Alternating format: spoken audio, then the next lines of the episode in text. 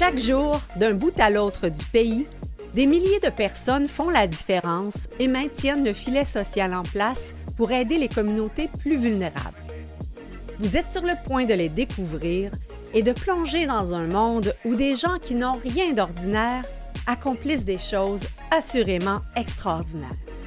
Des gens avec un cœur grand comme le monde et qui contribuent à changer le monde. Ici Chantal Doré, bienvenue à la troisième saison des Héros Anonymes.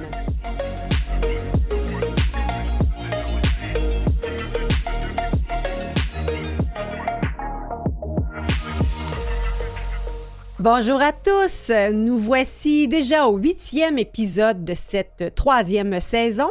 Si vous nous suivez depuis des semaines ou des mois, vous avez peut-être en mémoire, tout comme moi, certaines rencontres extraordinaires que nous avons eues à ce micro avec des passionnés qui ont du cœur au ventre. C'est aussi le cas de nos invités euh, cette semaine et particulièrement euh, mon premier invité qui est de cette race de passionnés. Le docteur Jean-Pierre Chiasson est un allergique à l'ennui, un médecin encore plein d'ambition, alors que d'autres sont à la retraite depuis plus de 20 ans. Jean-Pierre Chiasson, 81 ans, a créé il y a 35 ans la Fondation David Chiasson en hommage à son fils aux prises avec des dépendances. Le dévoué médecin compte ouvrir une vingtaine de maisons David Chiasson d'ici 5 ans parce qu'une personne sur cinq sera touchée par la dépendance au cours de sa vie. Il sera en studio avec euh, le directeur général Jean-François Pedneau. Je recevrai ensuite Élise Boyer, directrice générale de la Fondation Holo, qui aide les femmes enceintes de milieux défavorisés à mieux s'alimenter. L'objectif, donner une chance égale à toutes les familles de mettre au monde des bébés en santé. Élise Boyer nous racontera comment l'alimentation des bébés au cours des 1000 premiers jours sont essentiels pour le développement de son cerveau. Après la pause, le docteur Jean-Pierre Chesson et Jean-François Pedneau.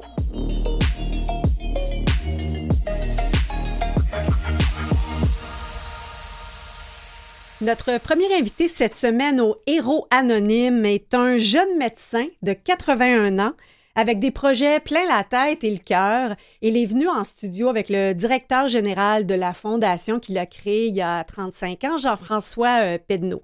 Bonjour, messieurs. Bonjour. bonjour, bonjour. Donc, la Fondation euh, David Chiasson. Vous travaillez, docteur Chiasson, depuis plus de 35 ans sur la dépendance au sens large. On parle souvent de l'alcoolisme, la toxicomanie, mais dans le travail que vous avez fait depuis toutes ces décennies-là, vous l'avez vraiment étendu à la notion de dépendance. Quelle différence on fait ou est-ce que dépendance englobe plus que toxicomanie, alcoolisme? Le nouveau terme qu'on utilise, euh, c'est en fait l'addiction. En fait, ce qui est l'ancien terme des dépendances, que ce soit l'alcool, aux médicaments dépendogènes comme les sédatifs ou d'autres médicaments, ou en fait des drogues de, rue qu'on connaît bien, que ce soit la cocaïne, les amphétamines, le cannabis, le LSD.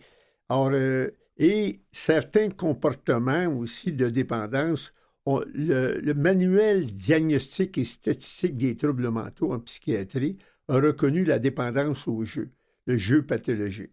Et on est en train d'élargir éventuellement euh, la cyberdépendance qui est reconnue par l'Organisation mondiale de la santé et éventuellement, probablement, de la dépendance sexuelle, la cyberporno, par exemple. Donc, on peut être addictif à plusieurs substances, mais aussi, à ce que je comprends, à plusieurs comportements. Bien, il y, a des substances pharmacologiques comme l'alcool, en fait, non peu dépendants, mais il y a certains comportements, en fait, euh, qui sont potentiellement addictifs. Pas pour tout le monde, mais euh, des gens avec des vulnérabilités génétiques ou en fait certaines psychopathologies ou des carences affectives des gens. Or, ils sont plus prédisposés à développer. Par exemple, avec les gens qu'on définit comme alcooliques ou troubles de l'usage de l'alcool modéré à sévère, il y a environ 60 qui ont des vulnérabilités génétiques, minimum 50 Et donc, ça joue quand même un bon rôle. Ça joue un rôle c'est pas une ben, maladie génétique. Ben, c'est-à-dire que la prévalence mm.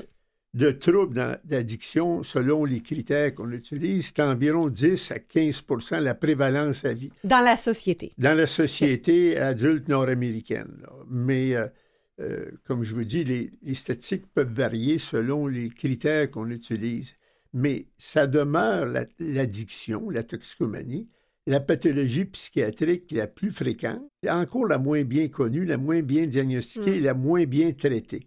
Il existe encore des préjugés mm. moraux à l'effet que c'est un manque de volonté, une faiblesse, alors que l'addiction ou la toxicomanie, c'est une maladie cérébrale. N'est pas alcoolique qui veut. Mm. Puis n'est pas, pas alcoolique qui ne veut pas non plus. non, ben en fait, il n'y a personne qui veut mm. devenir dépendant, pour employer le terme que vous utilisez, mais certains individus en viennent à consommer pour colmater un malaise intérieur qui, en fait, on appelle ça, du point de vue neurobiologique, le syndrome déficitaire de la gratification c'est des gens chroniquement insatisfaits hmm. pour des raisons à vulnérabilité génétique ou en fait pour des carences qui, un jour, se mettent à consommer et tout d'un coup, en buvant, ils se sentent calmes, bien, sûrs d'eux-mêmes et le mal de vivre qui les habite disparaît. Hmm. Or, ils choisissent un remède qui un jour va les rendre plus malades que la hmm. maladie. On parle donc de gratification immédiate. C'est un peu pour ça, vous dites que peut-être les, réseaux sociaux vont, vont finir par entrer parce qu'on parle beaucoup que les réseaux sociaux, le petit pouce là, qui nous donne une espèce de high de, euh, bonheur parce qu'on euh, on est vu, on est entendu, on est considéré. En fait, l'être humain est animé par la recherche du plaisir. Mm. C'est de la dopamine. Pour comprendre un peu, il faut savoir que les animaux que nous sommes, souvent moins intelligents qu'un orignal, j'ai rarement vu un orignal boire. Or, euh, en fait, il y a deux circuits de survie dans l'espèce animale. Le premier, c'est manger. Hmm. Si on ne mange pas, on meurt. Parce qu'il faut nourrir. On est un, porteur d'un corps qui nous est prêté, il faut le nourrir. Et si on ne fait pas l'amour, il n'y a pas d'enfant. Donc, il y a deux circuits fondamentaux qui existent, qui sont de manger et de faire l'amour, de baiser. Dans la toxicomanie, il y a ça, c'est modulé, ces circuits-là, par qu'on appelle dans notre cerveau un, noyau, le noyau accumbens. C'est le noyau, le centre des plaisirs, de la dopamine. Et les gens normaux, à un moment donné, mangent puis ils arrêtent. Ils ont mm-hmm. une satiété. En toxicomanie, cette quête de plaisir devient tellement grave, et on peut l'avoir avec l'alcool en partie, avec la cocaïne, par exemple, qui stimule la dopamine 5 à 10 fois, euh, le sexe encore, mhm. et certaines substances montent encore plus haut que ça. Il y a ce qu'on appelle un piratage des circuits de survie au détriment d'une quête intempestive de plaisir hmm. qu'on n'atteint plus. Parce qu'au début, la toxicomane ou l'alcoolique, il boit pour être bien. Dans un deuxième temps, il boit pour ne plus être mal. Hmm. Parce qu'il y a ce qu'on appelle un phénomène de dysphorie, de manque qui s'installe. Et l'individu essaye de rechercher ce manque qui l'habite, mais à telle enseigne que plus il boit, il atteint un petit peu, mais il ne réussit pas, mais il recherche un plaisir archaïque qu'il a déjà connu puis qu'il ne hmm. trouve plus, mais le mal, la dysphorie, l'inconfort, l'anxiété, la dépression, l'hypersensibilité, la tristesse survient. Alors, un alcoolique qui arrête de boire, quand il ne boit pas, que la vie est ennuyeuse, hmm qu'il n'y a plus rien à faire. Ces neurones sont habitués au mouvement. Ben, c'est-à-dire qu'ils recherchent un bien-être qu'ils ne trouvent plus. En mm. consommant, il l'a transitoirement, mais chaque fois qu'il l'a, il descend plus bas.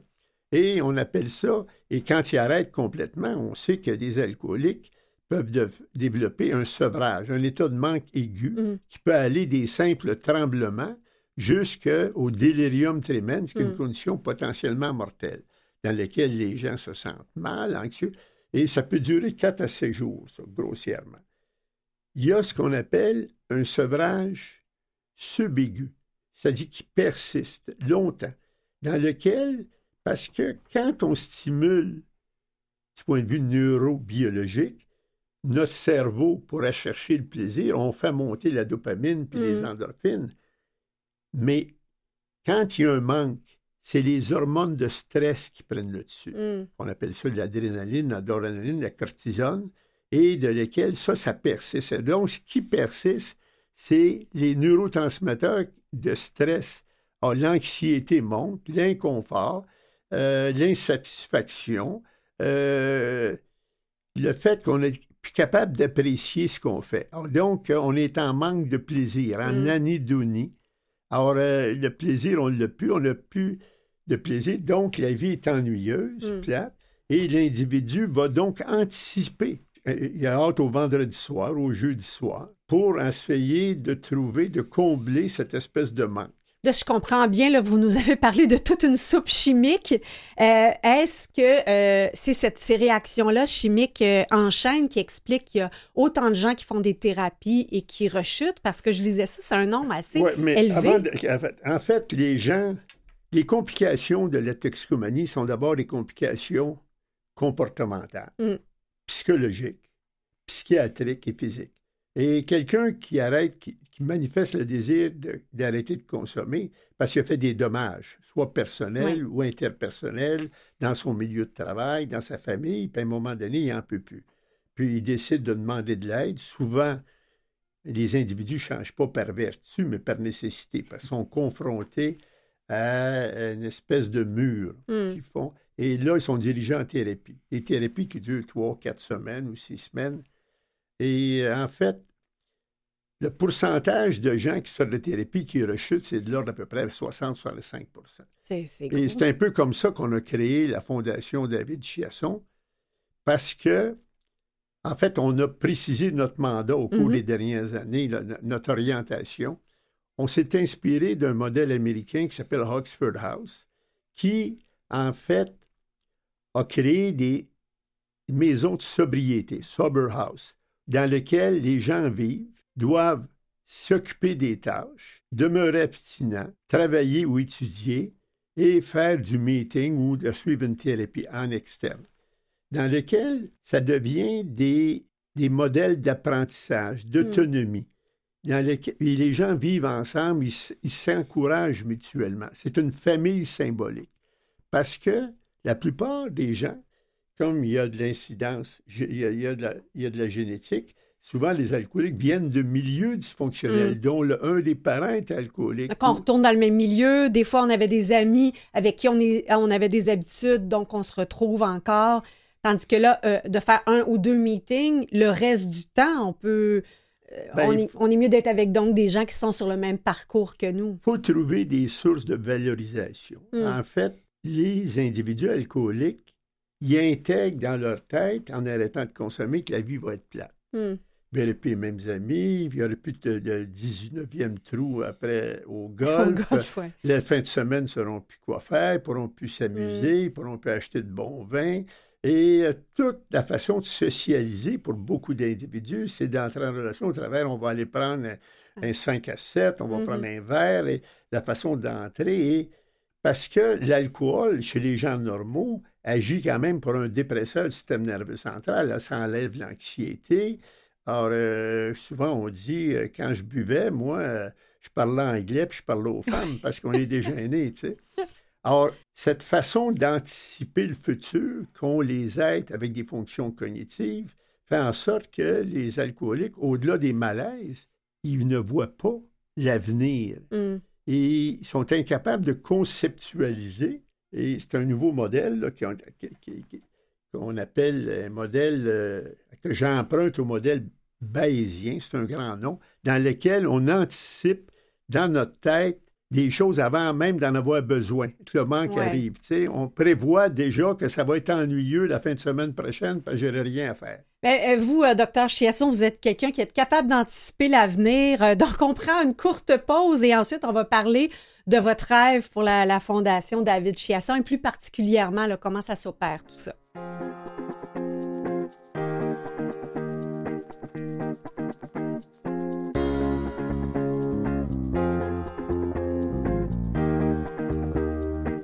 De retour en studio avec euh, nos invités pour euh, les héros anonymes. Cette semaine, le docteur Jean-Pierre Chiasson et le directeur général de la Fondation David Chiasson, Jean-François Penneau. Euh, docteur Chiasson, c'est passionnant de vous entendre parler du cerveau. J'imagine que dans votre cerveau, à vous, pour fonder cet organisme, il y a eu quelque chose qui a allumé. Qu'est-ce qui vous a amené à fonder, à vouloir donner autant d'amour à ces gens qui ont, qui ont besoin là, de, de vaincre cette addiction? Il y a eu deux phases. Tout d'abord, au début, on a créé ça pour faire un centre de transition, ça il y a 35 ans. Par ailleurs, moi, j'ai eu un drame dans ma vie. J'ai Mm. perdu un fils il y a 23 ans, du nom de David, Hmm. et euh, qui s'est suicidé, qui, Ah est- qui avait eu des problèmes de toxico.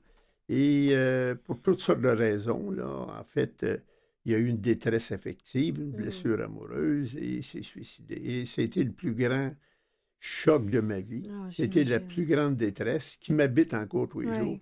Et pour transcender ces souffrances, il faut Mm. donner un sens à ça. Oui. Et le sens que j'ai donné, c'est de créer les maisons David Chiasson qui me permettent de- d'évaluer, de, sentir et la détresse chez des individus qui sont sou- souriants parfois, surtout Mm. les jeunes. Et euh, ils ont souffrant des souffrances camouflées. Moi, mon fils David, il avait toujours le sourire Hmm. mais j'avais de la difficulté à aller percevoir toute la souffrance qui l'habitait. Et en faisant ça, c'est que sa mort n'est pas inutile. Ça a donné un faire une différence. faire une différence, d'aider particulièrement des jeunes, surtout dans une société actuellement qui, dont les balises se sont effondrées depuis 40 ans. Hmm. C'est-à-dire qu'il n'y a plus de famille, il n'y a plus de religion, on ne sait plus à qui on appartenait. Avant ça, Ça s'est euh, multiplié pas mal les formes de tout ça. là, on ne sait plus ce qui est vrai, ce qui n'est pas vrai. On se Mhm. demande si c'est un homme ou une femme. On sait plus. On n'a plus de critères de référence. Et cette détresse-là, elle est omniprésente autour de nous. Mm. Beaucoup de gens sont en survie, beaucoup plus qu'on pense. Survie monétaire, survie émotionnelle, survie de reconnaissance, survie de satisfaction. Et les maisons, c'est un, un- où j'ai trouvé là de voir des gens qui se regroupent ensemble et qui- c'est un laboratoire d'autonomie. Hmm. On est en dit. aval de la psychiatrie Mhm. pour éviter que des gens se retrouvent dans la rue. hein. Mhm. Des itinérants, là, il y en a partout maintenant, Ouais. partout en Amérique, puis je ne connais pas en Europe, là, mais c'est effrayant. Et souvent, quand on regarde, qu'est-ce qui les a amenés là? Ce sont des gens qui étaient perdus, qui n'avaient pas de lien, qui n'avaient pas de Mhm. sentiment d'appartenance. Les maisons David Chasson, on espère, vont donner ce sens-là d'appartenance, de famille symbolique, de lien. Parce que quand quelqu'un nous rencontre le soir et nous dit bonjour, ça fait Mhm. du bien. Quand Ouais. il nous sourit, ça fait du bien. Quand il demande comment ça va, ça, va du bien. Qui, qui participe à notre cheminement, ça fait du bien. Et c'est le but de ces maisons-là qu'on veut faire. Vous dites là, euh, bon, qu'on a moins de, de repères. Est-ce que ça implique qu'il y a plus de comportements addictifs? L'addiction est plus présente qu'avant? Écoutez, euh, je ne suis pas un épidémiologiste, là, je ne suis pas un spécialiste là-dedans, mais je peux vous dire que on voit l'accessibilité est un facteur de risque. Et Mm. actuellement, par les réseaux Internet, on le voit avec les surdoses de fentanyl. Oui. Il y a même des nouveaux produits qui sont 25 plus, plus forts que le fentanyl, qu'on n'est même pas capable de détecter. Or, il y a une omniprésence de produits qu'on appelle des drogues de confection, qui sont accessibles par l'Internet, le dark web qu'on Mm. appelle, entre autres. Et c'est vrai que les facteurs de risque, on a légalisé le cannabis, donc on a lancé un message de banalisation. À l'époque des années de Woodstock, il était à peu près à 2% de THC. Maintenant, la SQDC le vend à 30% Oui, j'ai en- lu ça, c'est c'est quelque donc, chose. c'est 15 fois plus fort. Ouais. Et dans le cerveau, c'est de façon exponentielle. Mm. Puis il y a même des consommations sous forme qu'on appelle de wax, De Et- WAC? W-A-X, la cire, Ah, du d'accord. cannabis qui Oui. a une teneur jusqu'à 90% de THC. C'est extrêmement neurotoxique Hmm. et le pouvoir des pandogènes est plus grand. Les jeunes qui consomment ça, ils deviennent beaucoup plus dépendants et ça handicape de façon irréversible chez les gens en bas de 25 ans le développement intellectuel, les capacités d'apprentissage, les fonctions synaptiques, le statut intellectuel, social et donc il y a des et la- le cannabis c'est une drogue. Hein? Hmm. C'est pas une drogue douce, c'est une drogue lente. Ça va dans le cerveau et ça a des effets sur la cognition, sur la compréhension, la capacité de conceptualisation, la motivation. Et pour certains individus vulnérables, ça peut déclencher de la schizophrénie, qui est une maladie extrêmement sévère. Mm. Or, entre autres. Donc, ce dont je parle, c'est un phénomène de banalisation. Puis on le voit dans la société actuellement, une des grandes préoccupations, c'est de contrer les surdoses Hmm. où les gens meurent partout. Dans des régions comme Vancouver, c'est effrayant. Ouais. Je me souviens plus du nombre de morts. Il y a de suicides que tous les jours, à Mon- au- même à Montréal, c'est effrayant. Où les drogues jouent un rôle. Même, même l'alcoolisme aussi, euh, qui est banalisé. Moi, je me réjouis quand même de voir plusieurs campagnes de sobriété. Au moment où on enregistre l'émission, on est en plein défi euh, 28 jours sans alcool. On voit de plus en plus de, de plateformes qui incitent ou même de, de produits justement de sans alcool. Est-ce que c'est pas réjouissant? euh, Il y a une tendance, en fait, pour les gens dits normaux, entre Mm. guillemets, d'une certaine modération, qui est en fait le projet de la Maison Jean Lapointe Oui. extraordinaire, euh, 28 jours sans consommation. Par ailleurs, les alcooliques, c'est une autre catégorie, Mm. parce que tout le monde n'est pas alcoolique. euh, Tout le monde n'est pas dépendant. C'est pas tout le monde qui va devenir dépendant. Mais il y a des facteurs de risque, c'est multifactoriel. C'est-à-dire qu'il y a des facteurs génétiques, il y a des facteurs environnementaux, de vulnérabilité personnelle. Certaines maladies psychiatriques favorisent à ça. Mm. Par exemple, la maladie bipolaire. Ben, c'est ça, c'est ce que je comprenais, qu'il y a plusieurs facteurs concomitants qui contribuent. Euh, puis comme vous le disiez tout à l'heure, euh, le, le- le- le- il y a une disposition génétique de l'ordre de Vulnérabilité. Vulnérabilité. C'est quoi la différence entre vulnérabilité et disposition? Ben, dans le sens que c'est pas une maladie génétique. D'accord. Il y a probablement plusieurs gènes qui peuvent jouer un rôle. Je vous donne un exemple, par exemple. Les Asiatiques, ils ont un- sont déficients d'un enzyme qui s'appelle l'aldéhyde déshydratation. Quand ils boivent, la figure vient rouge, ils Mm. ont chaud, puis la pression monte. Donc, ça les modère un peu. Et, et donc, mettons plus concrètement, là, si, si on parle de, des maisons de sobriété que vous avez mis, euh, vous avez fondé, euh, puis que Jean-François, euh, donc vous les, les opérez au quotidien? Oui, exactement. Et là, il y en a deux, c'est ça? En, Deux, fait, quatre? en fait, actuellement, on a euh, deux résidences pour hommes à Montréal et euh, deux résidences pour femmes euh, qui, ac- qui accueillent en tout euh, 19. On a 19 places, donc 13 places pour les hommes, puis 6, pour les femmes. Et vous avez l'ambition, j'ai compris, d'en créer tout plein d'autres? Ben, en fait, le, le but, c'est vraiment de pouvoir offrir cette ressource-là au plus grand nombre possible, puis à travers, à travers les régions du Québec. Euh, c'est certain que moi, je suis en contact avec les centres de thérapie. Parce que souvent, nous, on intervient euh, Après? Ouais. oui, après un séjour en thérapie. Donc, un peu comme on disait un peu plus tôt, comme le docteur disait, euh, l'idée derrière ça, c'est de faire en sorte que les gens se retrouvent dans un, un milieu où ils se sentent en confiance, où ils ne seront pas jugés, où Mm. ils sont entourés de personnes qui comprennent leur situation, puis avec lesquelles ils peuvent s'ouvrir puis partager. Parce que souvent, quand on retourne dans notre milieu, on peut penser que euh, la dépendance, c'est une maladie. C'est un peu comme on nous a mis un plâtre, tu es allé en thérapie, donc là, tu dois être capable de marcher, Mm. kit. alors que c'est une maladie chronique qu'on va avoir le restant de nos jours. Donc, il faut apprendre à, vi- à vivre ça. Donc, c'est un, atterrissage, si on veut, en douceur.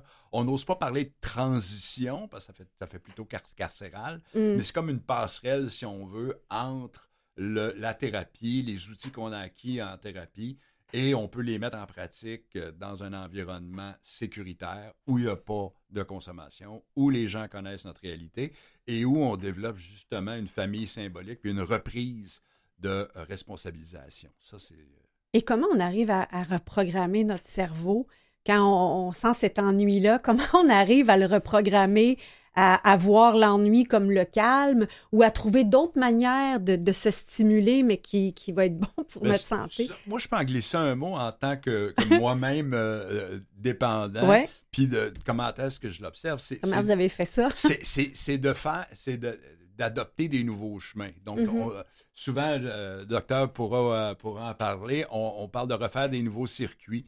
Donc, ça, qu'est-ce qu'on fait? Ben, on fait d'autres choses. On fait la des choses différemment de ce qu'on faisait avant. Puis, on, on se met dans l'action. On cesse de s'isoler parce que souvent, les dépendants vont avoir tendance à s'isoler parce qu'ils sont incompris. Donc, les maisons brisent l'isolement, Mhm.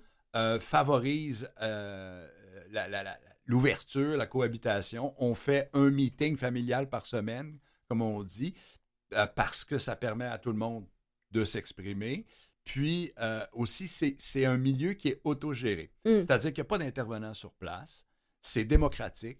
Donc, ça, per- ça, ça- ça donne une certaine valorisation à chacun. Il y a des gens qui qui, euh, qui ont jamais eu de, de- comment je dirais ça, de, responsabilité dans la vie, ben, on va, chacun va avoir un rôle. Il va avoir un président, un trésorier, quelqu'un qui est responsable de superviser les tâches.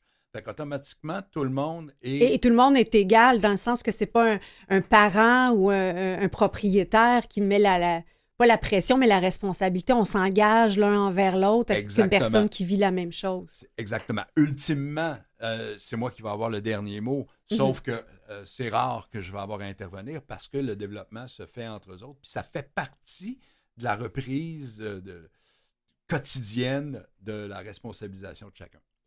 Euh, sur le même sujet, docteur Chiasson, comment on arrive à reprogrammer notre cerveau? Reprogrammer son cerveau, on dit que ça prend à peu près deux ans. De mm. trouver des nouveaux circuits de, de, récompense et de se refaire des nouvelles mémoires. Parce que le mm. cerveau, lui, enregistre. Comme on dit, l'être cognitif de l'homme, comme ça, on anticipe des choses avant que le besoin se fasse sentir. Mm. On va acheter trois frigidaires pour le remplir de manger alors qu'on n'a pas faim. Quand quelqu'un arrête de consommer, dans sa tête, il a tout intégré que les plaisirs qu'il pourrait avoir étaient tous reliés à des sensations. Hmm. La reconstruction de mémoire passe par les relations. C'est-à-dire qu'on va privilégier la relation au détriment de la sensation immédiate pour être capable de créer, en fait, une espèce de paix. Parce que quand on développe des bonnes relations, on a une amitié. Même si ça fait un an qu'on ne l'a pas vu, dans deux secondes, on rentre en relation on est capable d'être à l'aise. Quand on est en sensation, on monte haut puis ça descend. Hmm. Et l'exemple de la cocaïne, on monte trop haut, mais il y a toujours un prix à payer. Ouais. Alors, euh, c'est de reconstruire tranquillement et de reformuler, de refaire dans notre cerveau des modèles de référence autres que le supposé plaisir. Parce que des gens, quand ils arrêtent de consommer, c'est pas parce que ça va bien, c'est parce que ça va très mal. Ouais. Très mal. Ils sont malades ils tremblent, ils ont fait des convulsions, ils ont fait un accident, ils sont en prison, la femme l'a mis dehors, la police est intervenue, ou ils ont vomi du sang. Il y a toujours un événement dramatique. Mais comme ils font de la réminiscence euphorique, c'est-à-dire qu'ils se souviennent juste du bon moment puis ils oublient tout le reste. Docteur Chiasson, ça a été un plaisir de passer ce temps avec vous. Merci également Jean-François Pedneau, directeur général de la Fondation David Chiasson. Merci pour votre travail extraordinaire auprès des êtres euh, qui ont besoin de vous. Merci, de votre invitation. merci de l'invitation, c'était très apprécié. Merci beaucoup. Alors, c'était nos deux représentants de la Fondation David Chiasson. Vous écoutez Les Héros Anonymes avec Chantal Doré. De retour pour cette seconde portion des héros anonymes et nous parlons maintenant de la Fondation Holo. La Fondation Holo s'est donné comme mission de donner la chance égale à toutes les familles de mettre au monde des bébés en santé et nous recevons cette semaine en studio la directrice générale depuis 2010, Élise Boyer. Bonjour Élise. Bonjour Madame Doré moi, je me rappelle, euh, Fondation Holo, ça fait longtemps que j'entends le Holo. Et là, j'ai cru comprendre qu'on avait fait euh, un ajustement, là, ces fameuses lettres euh, qui œuf, lait, et on disait orange. Je pense qu'il y a eu un changement. À l'époque, effectivement, on a nommé la fondation qui vient en aide aux bébés, à leur mère, à leur famille, en fonction des trois aliments qui étaient remis aux femmes enceintes en situation de faible revenu au moment de la grossesse. Donc, effectivement, à l'époque, des œufs, du lait, des oranges. Euh, mais on a introduit les légumes surgelés vers 2019. Alors maintenant, on, remet encore des œufs, du lait, mais ce sont des légumes. Alors, ça évolue. eh bien, en fait, c'est un peu cette évolution-là. Je comprends que ça fait partie même de votre intervention, de ne pas que remettre des coupons, mais d'apprendre ensuite d'acquérir en fait des habitudes alimentaires qui vont perdurer euh, plus longtemps. J'entendais que les, les 1000 premiers jours pour euh, la santé d'un bébé sont vraiment euh, essentiels ou cruciaux. Tout à fait. Et de l'évolution, il y en a eu à plusieurs niveaux. Et vous nommez un élément qui est fondamental, c'est que le suivi holo a évolué de ce qui était à l'origine un suivi de grossesse vers un accompagnement dans les 1000 premiers jours. Mm. Alors, on parle de la grossesse, mais également des deux premières années, parce que c'est une phase extrêmement importante du développement. Il n'y a, aucun autre moment de la vie où il va avoir autant de développement d'activité cérébrale. Alors, ce qui se passe dans le ventre, ce qui se passe après, ça a énormément d'impact pour le futur de l'enfant. Donc, c'est vraiment une période là, vers laquelle il faut se pencher, il faut être conscient de son importance dans le développement. On parle de, de familles à faible revenu et on a reçu, euh, par exemple, il y a quelques émissions, le Carrefour solidaire, où on parlait souvent de l'accessibilité aux aliments, où des fois on est dans, des, dans un environnement qui fait en sorte que les, les aliments sont pas accessibles, où on n'a pas nécessairement acquis des bonnes habitudes alimentaires. En quoi parfois ça peut être un cercle vicieux? C'est une belle et grande question et dure question, j'ajouterais. On a quelques minutes. Alors, euh, en fait, c'est que nous, d'abord, là, on le nomme, on le reconnaît, il y a des barrières à la saine alimentation. Mm. Et quand ces barrières-là sont particulièrement importantes et qu'elles se présentent dans les mille premiers jours de vie, bien, ça peut avoir encore plus d'impact qu'à un autre moment dans la vie. Alors, quelles sont-elles, ces barrières à la saine alimentation? Il y a la barrière d'accès aux aliments, mm. vous l'avez nommé. C'est d'abord économique, ça peut être aussi géographique. Euh, l'exemple des déserts alimentaires est très bon. Il y a d'autres barrières, celle des connaissances. Euh, en fait, personne n'est est, égal finalement en termes de, connaissances. Connaissances en alimentation, connaissances des techniques culinaires, connaissances en fait des différents trucs pour parvenir à manger à petit prix. On n'a pas tous eu la même transmission de savoir de nos parents, de notre entourage. Bref, il y a des inégalités à ce niveau-là, puis ça fait partie de la réalité. Et enfin, il y a une troisième barrière qui est très importante, elle aussi, c'est en fait euh, dans la capacité de se mobiliser. Parce que si on vit en contexte de grande vulnérabilité, s'il y a toutes sortes de facteurs de risque, bien on n'a pas la même capacité de prioriser la saine alimentation qu'une autre famille où il y a moins de facteurs de risque. Oui. Et, euh, je disais dans le dossier de recherche que, encore une fois, malheureusement, la, pandémie n'a rien, euh, n'a rien fait de bien euh, pour ces habitudes alimentaires. La pandémie a créé beaucoup d'isolement. Mm. Et euh, ça, on l'avait peut-être moins vu venir, on l'a compris là, au fil des mois. Euh, beaucoup de, femmes enceintes qui auraient été admissibles à Holo euh, en ont peut-être pas entendu parler ou suffisamment rapidement là, parce que toutes sortes de modes de référencement là, qui sont présents dans les communautés n'ont pas pu s'opérer puis se réaliser comme d'habitude. Donc, pendant la pandémie, les femmes qui avaient déjà commencé un suivi au lot ont continué d'avoir un, soutien de leur intervenante. Elles ont continué d'avoir les coupons qui donnent accès aux aliments. Mais c'est les nouvelles femmes qui sont tombées enceintes. On a observé qu'il y a eu un recul, mais avec les derniers mois, avec le contexte d'inflation, on a vu les demandes augmenter et de façon importante. Et je comprenais aussi qu'il y, a souvent des décisions crève-cœur que certaines familles doivent prendre, ou je crois qu'on disait que des femmes choisissent euh, de, bon, pour nourrir leur famille, de ne pas prendre les coupons pour elles, elles-mêmes, pour le bébé, mais de les redistribuer à tout le monde dans la famille. Des questions crève-cœur, il y en a trop. Ça commence avec payer le loyer ou payer l'épicerie. Puis ensuite, ben, une fois qu'on est à table, puis qu'on a euh, un enfant dans son ventre, mais qu'on a peut-être d'autres enfants à table aussi, comme parents, on a ce réflexe-là de se priver mm. pour les autres enfants. Euh, beaucoup de parents le font et je comprends pourquoi ils le font totalement. Euh, c'est un réflexe parental. Ben Sauf que là, c'est un autre enfant qui est juste pas autour de la table comme tout le monde, mais il, est là quand même. Exact. Et, on sert à ça, la Fondation mm. Holo, à donner un accès additionnel à des aliments nutritifs là, pour combler le plus possible les besoins de l'enfant à naître. Oui. Je comprenais aussi que, que votre travail, d'une certaine manière, bon, on parle de la prévention sur le cerveau, euh, qui, est, d'une certaine manière une prévention un peu euh, à tout ce qui est le travail de la, de la DPJ, de faire en sorte qu'il y ait moins d'enfants qui, qui, malheureusement vont se retrouver dans, dans des milieux euh, plus difficiles un peu plus tard? Le suivi au lot part de la compréhension qu'il y a des barrières à la saine alimentation. Tu sais, c'est pas plus compliqué que ça, c'est mm-hmm. aussi simple que ça. Euh, mais reste que le, suivi au lot fait partie du filet social. Le Oui. suivi au lot, là, avant d'être un accès à des aliments, c'est d'abord et avant tout un suivi.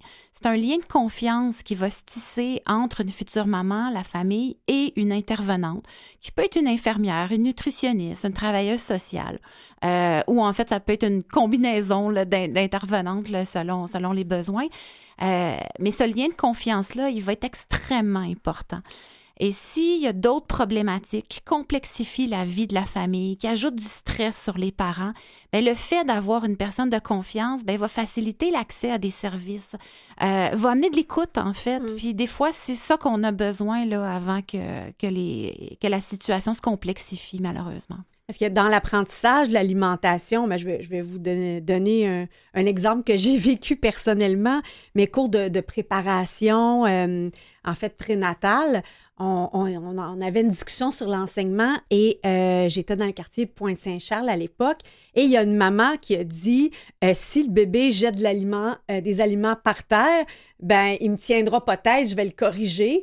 Et tout à coup, justement, l'intervenante lui a dit non, c'est pas qu'il te tient tête, c'est qu'il il est en train de comprendre qu'il peut faire quelque chose par lui-même. Et j'ai fait Wow!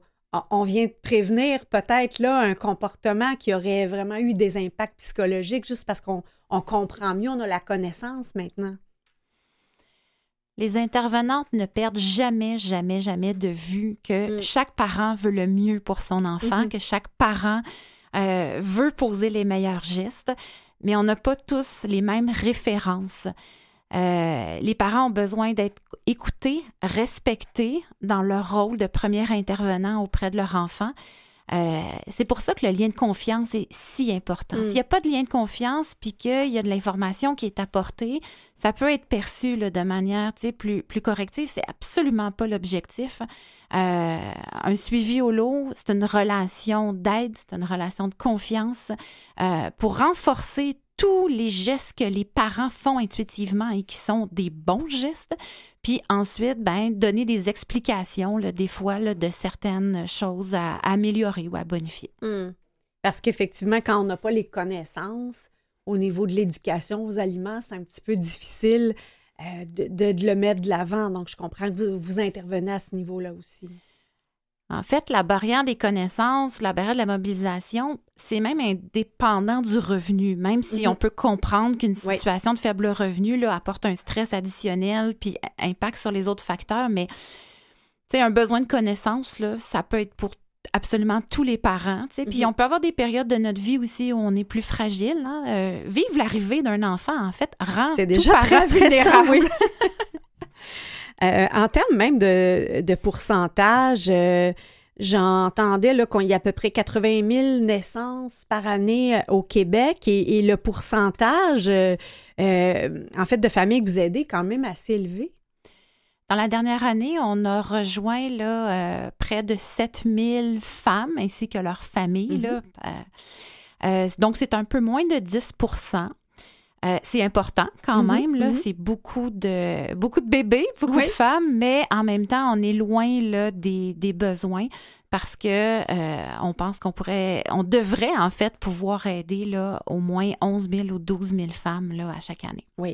Euh, dans votre financement, il y a une partie, évidemment, que, comme la bonne alimentation, puis la, la croissance euh, saine des enfants fait partie des préoccupations gouvernementales. Vous avez du soutien du gouvernement québécois, euh, québécois euh, et euh, en fait provincial et fédéral.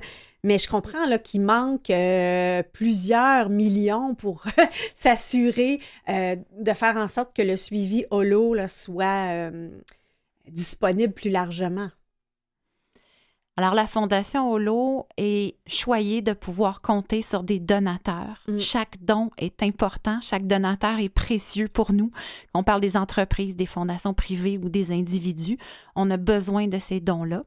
On est très fiers aussi d'avoir le soutien du gouvernement du Québec et du Canada. Euh, c'est très cohérent parce que le suivi Holo, en fait, participe à, à l'atteinte d'objectifs très importants pour la société au Québec. Mais les besoins vont aller croissant D'autant plus qu'on a parlé beaucoup d'aliments jusqu'à présent. C'est des aliments qu'on remet aux femmes enceintes, mais on ne remet pas, au moment où on se parle, encore d'aliments après la naissance. Mm. Alors que Pourtant, on le sait, les barrières à la saine alimentation ne vont pas disparaître avec l'accouchement. Il faut continuer, il faut développer cette offre-là. On espère y parvenir. Ça va se faire de façon progressive, ce qui veut dire que les besoins financiers vont aller de façon croissante, Mhm. d'autant plus que notre ambition, ben, c'est toujours de tendre vers 100 là, des familles rejointes. Oui. Donc, dans le 1000 jours, vous, actuellement, vous remettez les aliments pendant la grossesse, mais vous donnez aussi un accompagnement pendant les 1000 jours, mais vous aimeriez pouvoir euh, offrir aussi des aliments tout au long de ces 1000 jours. Exactement. Et en plus, l'intensité, en fait, de l'accompagnement, il n'est pas le, même après la naissance qu'avant la naissance, mais l'offre d'aliments va faire en sorte que ça va se structurer aussi. Et petit à petit, année après année, on va tendre de plus en plus vers un accompagnement complet là, euh, tout au long de nos 1000 premiers jours. Élise Boyer, on fait une courte pause et puis on revient pour parler euh, de ce que fait la Fondation Holo, euh, mais ses défis, comment on pourrait contribuer.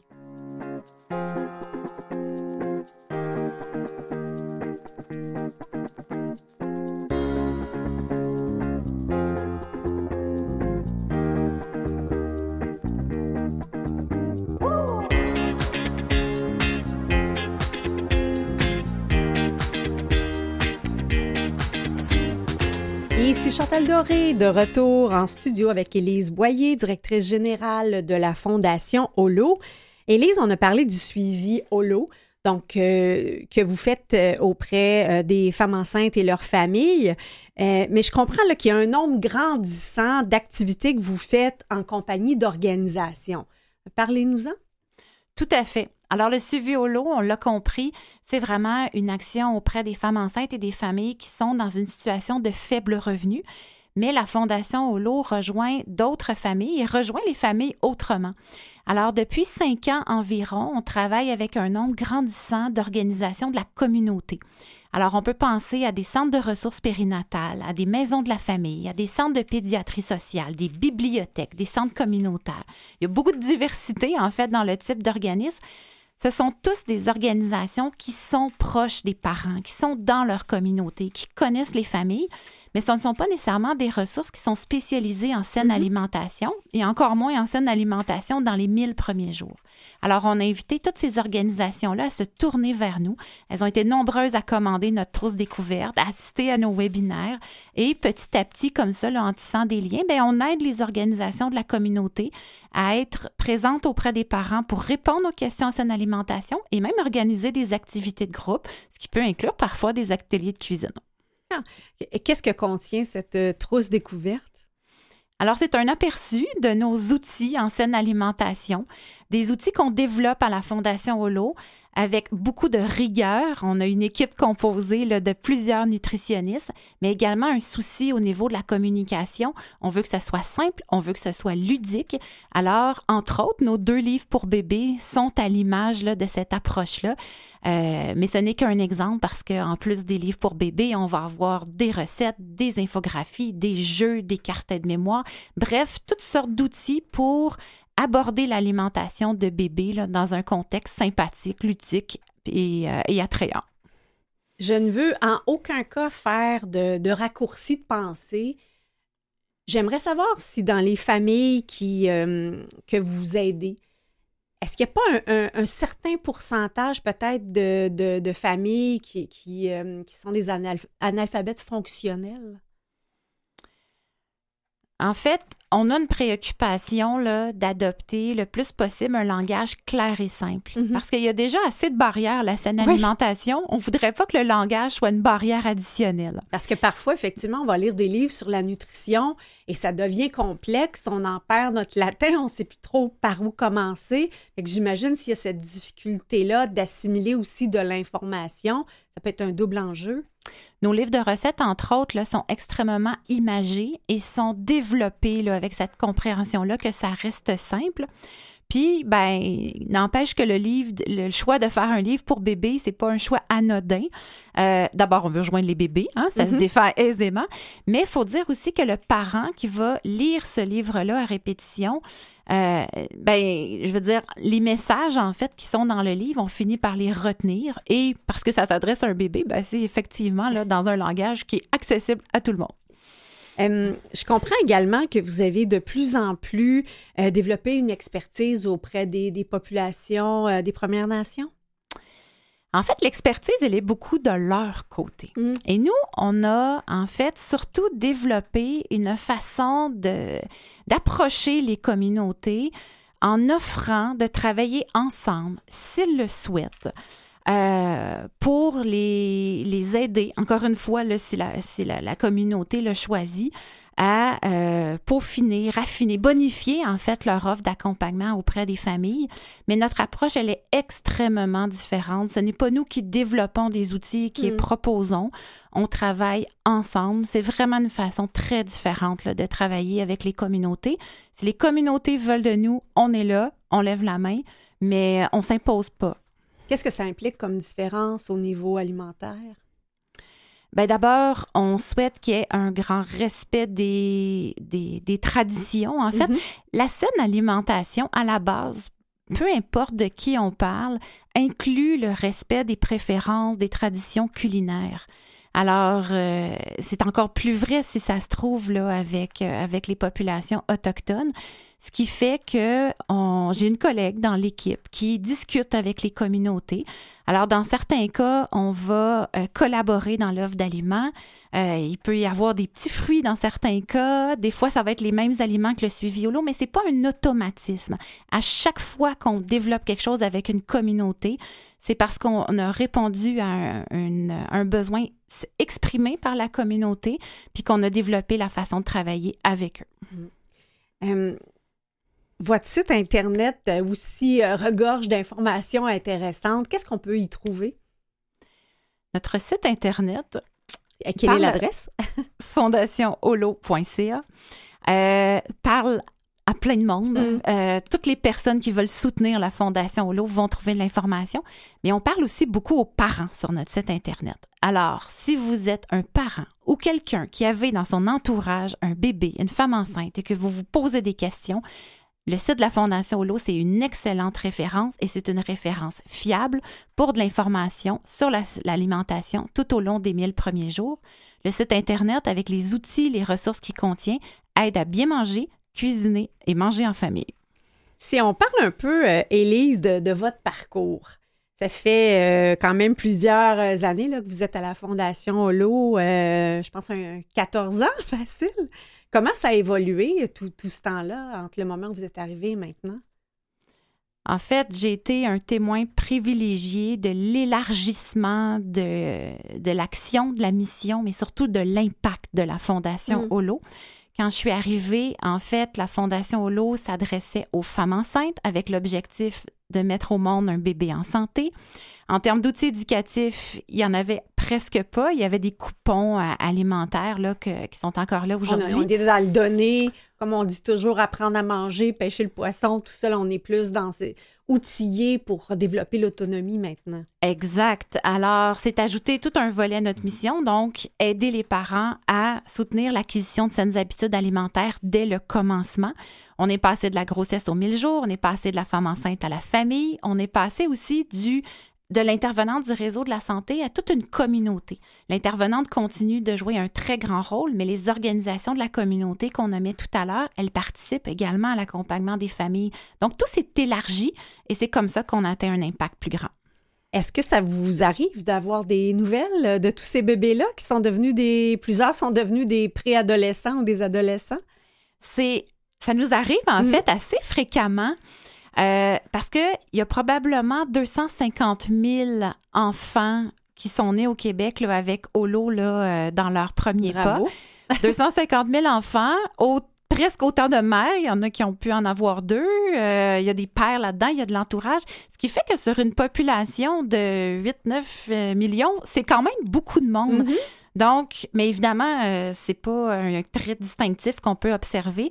Donc, c'est en jasant avec les gens qu'à un moment donné, les gens finissent par nous dire, vous savez, tu sais, moi, je l'ai eu au lot. Hmm. Alors, euh, puis c'est des gens aujourd'hui, là, qui, qui ont des parcours extrêmement diversifiés, certains extrêmement impressionnants dans le domaine des arts, des affaires, des scientifiques. euh, c'est à chaque fois un immense plaisir que d'entendre ces belles histoires. Oui, mais vous, êtes, vous êtes à ce moment-là concret de l'impact qu'a eu euh, votre travail quotidien. On est très heureux de savoir qu'on a été là dans la période qui compte le plus. Oui. Vous avez nommé euh, scientifique, euh, vous avez eu toute une carrière avant Holo, euh, plus du côté des sciences.